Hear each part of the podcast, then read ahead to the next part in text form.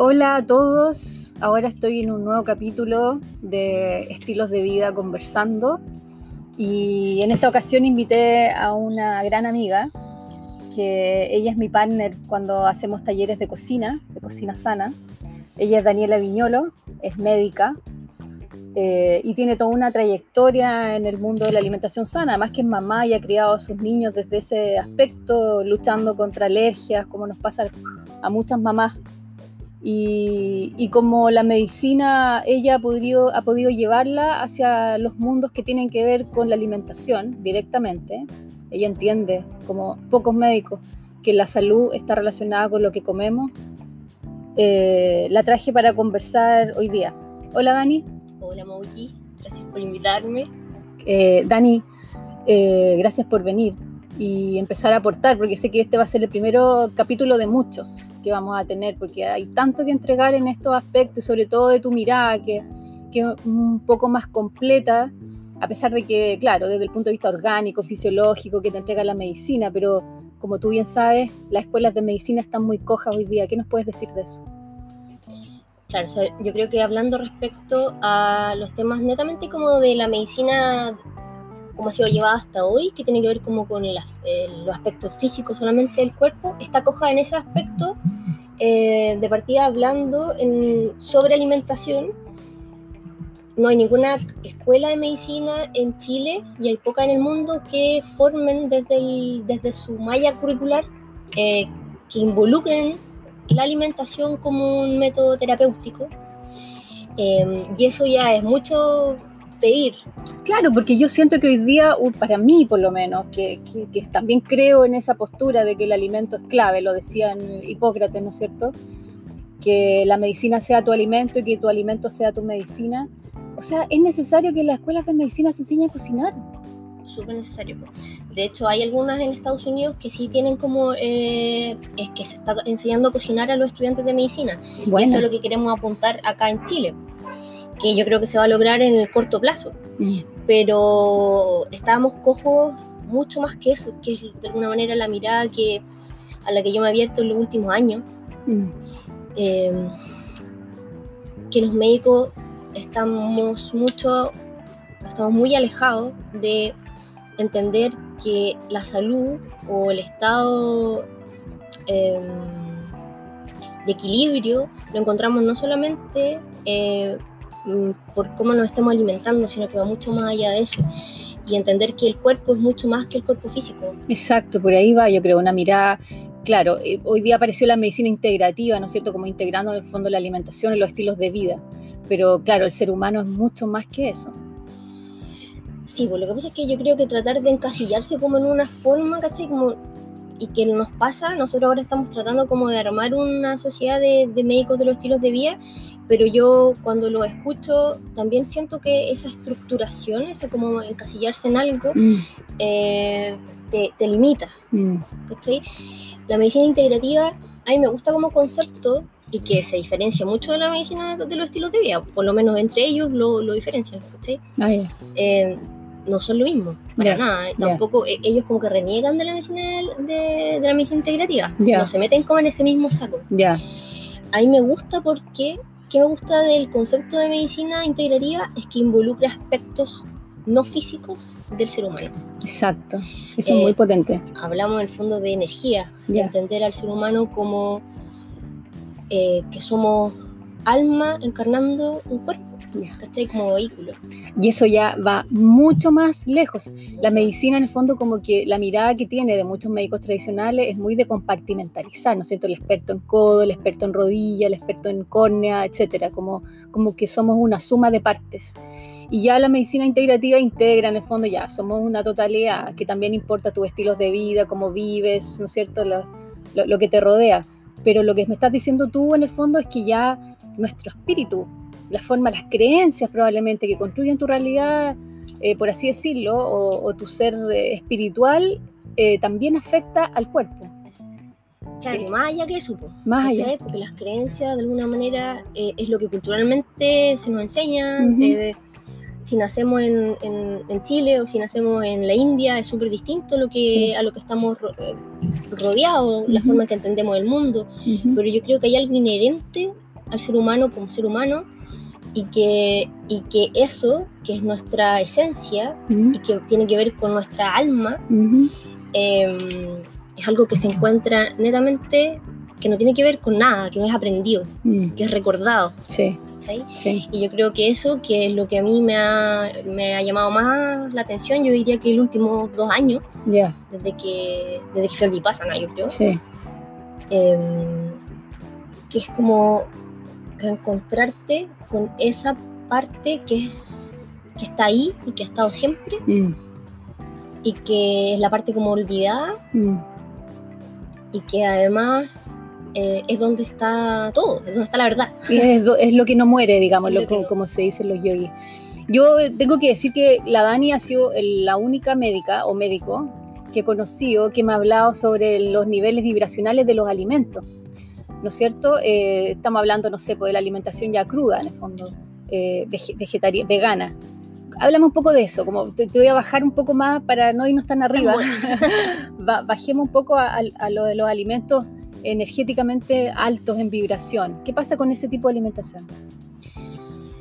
Sí, pues lo que pasa es que esa cuestión, que es una corriente, que el, el exponente como más conocido, que es Gabriel Cousins, hay otros Sí. más, Ujú. pero este gallo que es como de los más conocidos, que él como que acuñó el término de alimentación viva y que también se une un poco a los conocimientos de radiovitalidad, Mm, que es como han medido em, la energía, la frecuencia lumínica presente en los alimentos. Bueno, pero te déjame hacer un paréntesis. Gabriel Cousens es médico también, es, es norteamericano, y él además de eso obviamente es un buscador espiritual, creo que es un maestro de, esceni- Sí. de, la- de- de los esenios, tiene un montón de títulos y creo que es psiquiatra, ¿no? No estoy No estoy segura. segura si es Bueno, tiene muchos libros que tienen que ver con la alimentación y ya los aspectos espirituales también de la alimentación. Bueno, ahora sí. Claro, lo que pasa es que yo creo que llega un momento en el que es como difícil, cuando encontráis como ese camino y le encontráis como el gancho, es súper difícil salir de ahí, cada vez va a ir profu- profundizando más y más y más, porque probablemente si uno entra a través de la alimentación viva, eh, pasan, bueno, no me quiero ir en bola de nuevo, pero, eh, bueno, la alimentación viva entonces lo que tiene que, eh, lo que importa es que como entendemos de que los cuerpos están hechos de energía y, y esta energía, que es lo que nos forma finalmente, nosotros estamos hechos como, o nos vemos de forma material porque la energía empieza a vibrar de otra manera, ¿no? Se hace como cada vez más lenta y se hace Ujú. más densa y eso es lo que nos hace que nosotros seamos materia, seamos más visibles de alguna manera, pero estamos hechos de energía, estamos hechos de vacío principalmente. Eh, y si entendemos que tenemos que nutrirnos de, obviamente, nutrientes que podemos medir, ¿cierto? Que es lo que ha hecho hasta ahora la medicina, ¿cierto? Macro, micronutrientes, proteínas, lípidos, grasas, ¿cierto? Y micronutrientes, todas las vitaminas. Esa es una parte, pero lo que se olvida es que nosotros necesitamos nutrirnos de energía.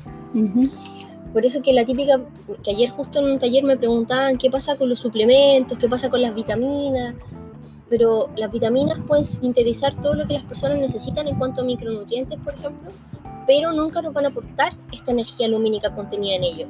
Que haya estado una fruta, por ejemplo, tomando sol, aire, eh, tierra, que esté conectada como con esa energía y que la absorba y que después tú ingieras esa energía, por supuesto que va a tener un efecto en nosotros. Claro. Entonces desde ahí los alimentos crudos que no se han sido sometidos a cocción mantienen intacta esta energía. Mm. ¿Y eso es medido en, en una medida que es Hertz o no? ¿En qué medida? En- es que hay varias, unas son Armstrongs y Ya. otras son Hertz. Ya. Una es frecuencia y la otra es... Yo empecé a ver eso con una, una vez una, en una charla de Néstor Palmete hace unos años y él mostró una fotografía Kirlian, de, que, es una, que es un tipo de fotografía que muestra los aspectos energéticos del, del aura, digamos, de, de las cosas o personas. Y la fotografía Kirlian de un brote de arveja que estaba brillante, azul, increíble, maravillosa, y luego de un, de un pedazo de pan, que en el fondo no tenía nada de luz.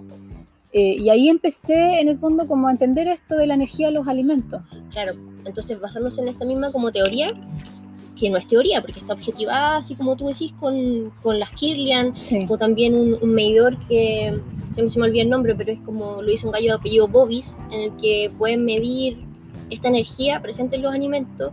Entonces empezaron a cachar de que eh, los alimentos de origen animal así como los alimentos procesados, eh, no emitían ninguna, no, no eran ninguna fuente de radiación de energía, Mm. están absolutamente muertos.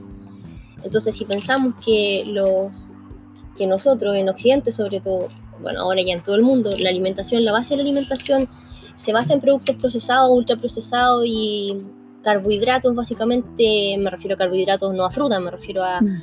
a pan, a masas. Eh, entonces le estamos aportando no solamente energía, no solamente calorías vacías, que eso es algo que se habla desde la medicina, sino que energía, algo que no tiene energía, o sea, está Sin absolutamente muerto, Comida sin energía. desvitalizada. desvitalizada. Bueno, y en aspectos concretos fisiológicos, me imagino que esa densidad en la gente, eh, digamos, se traduce después a, a cierto tipo de enfermedad, me imagino.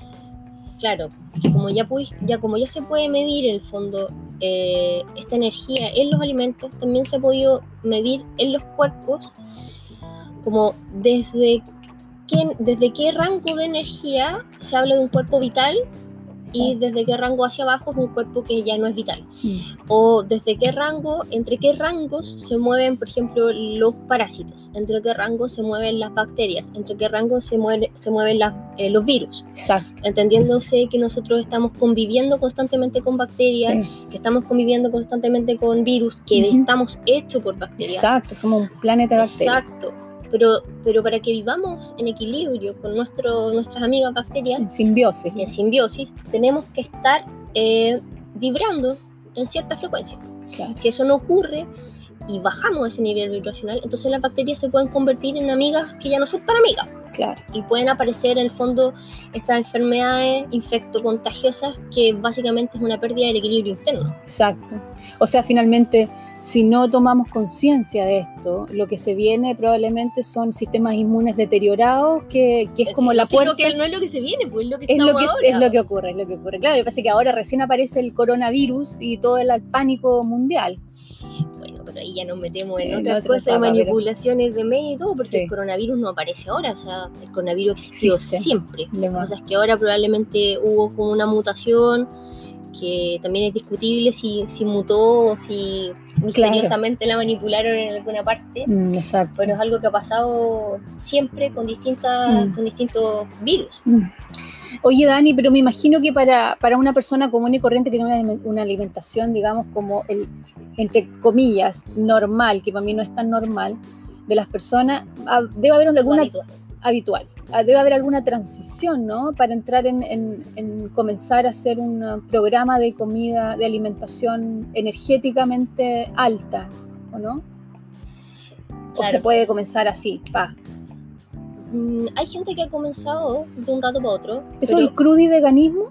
eh, sí, en- mm, sí y no. Ya. Porque en el fondo que sea, que sea crudo y vegano es simplemente que no está sometido a cocción, Sí. que no sea eh, sometido a mayor de 42 grados, ¿cierto? Sí. Pero hay muchos grandes exponentes del crudo y veganismo que hace 20 años promovían, por ejemplo, la alimentación crudo y vegana y llena de semillas y, bueno, fruta, verdura, que hoy han hecho eh, libros de ellos mismos donde dicen, bueno, no es que hayamos estado equivocados, pero nos damos cuenta que tampoco se trata de comer todo lo que se nos ocurra crudo, ni que más que eso es como llenarse de semillas, que es lo que muchos crudo y veganos hacen. De hecho, si tú veis los postres, eh, si veis, no sé, por lo- los kits, o sea, lo- los cúgenos o las cosas así como Claro, veganas, castaña, cajú. tiene mucha, mucha, mucha semilla Mm. eh, y no es tan, no es que no sea bueno, sino que mm, no apunta como a la finalidad de alimentarse vivo Ya, 100% de eso. ya. Finalmente, en el fondo, estamos hablando que, no sé, desde mi entender, alimentación viva de lo que tú estás proponiendo sería más germinado, que quizás más fermento, Claro. ¿no es cierto? Y fruta y verduras crudas. po. Fruta y verduras crudas. Esa es como sería como Pero la base. no, no, no sacarse a la mente el procesamiento. po. Sí, que es exacto. lo que uno hace, es Sí. como ya, bueno, voy a dejar de comer esto, entonces todos los días me voy a hacer un- una bolita energética y voy a comer barritas y voy a comer Claro, eh, para llenarse. Para llenarse más. Claro, Entonces empecé a procesar y Mm. así estas cosas que tienen mucho cajú, mucha, Claro. muchos dátiles y mucho de todo, Mm. que no es que sea malo, que si uno lo hace de vez en cuando y- Sí. y, sobre todo para las transiciones. po, claro, a es- eso voy. Por eso es una transición también pasar por ese tipo de comida. Claro. Pero yo creo que en el largo plazo, perdona que te, te- te interrumpa, es- es si, si entramos en una alimentación muy densa en nutrientes y muy alta en vibración, vamos a comer menos cantidad, ¿no siempre, claro, comes menos porque el cuerpo lo que sensa es nutrientes, Exacto. no, no calorías ni otras cosas. Por eso que a veces te llenáis como la gente se llena de tallerines y a la media hora tiene hambre. Tiene hambre, claro. ¿cachai? El cuerpo le dijo, no me has entrado nada. No, me mandaste, me Sí, llenaste, pero sí. en realidad no me entregaste nada. Entonces necesito que me necesito claro. comida de verdad. Claro. Eh, yo, claro, A diferencia que eso mismo lo puedes reemplazar por un jugo verde y el jugo verde, mucha gente dice, pero ¿cómo un jugo verde va a desayunar? Y el jugo verde te deja, pero sí, perfecto. po, deja perfecto. Claro, Entonces, claro, empecé a meter como más cantidad de nutrientes en menor cantidad de volumen Mm, y, y te- con eso te mantenís mejor la mayor parte del tiempo. mm. Oye, Dani, entonces sería así como tratando de etiquetar un poco esto, sería como eh, lo que tú estás haciendo o lo que a lo que quieres apuntar en la medicina, porque sé que esto es un camino que probablemente va a ser un poco más, más largo de instaurar en la gente como una necesidad. Sería como la medicina de los estilos de, los estilos de vida conscientes, ¿o no? ¿Cómo Sí, le- me sí? gusta ese Me término. gusta, me igual, Sí, me gusta. todo bueno. Sí, Yo creo que eso es lo que hay que, a lo que hay que apuntar. claro.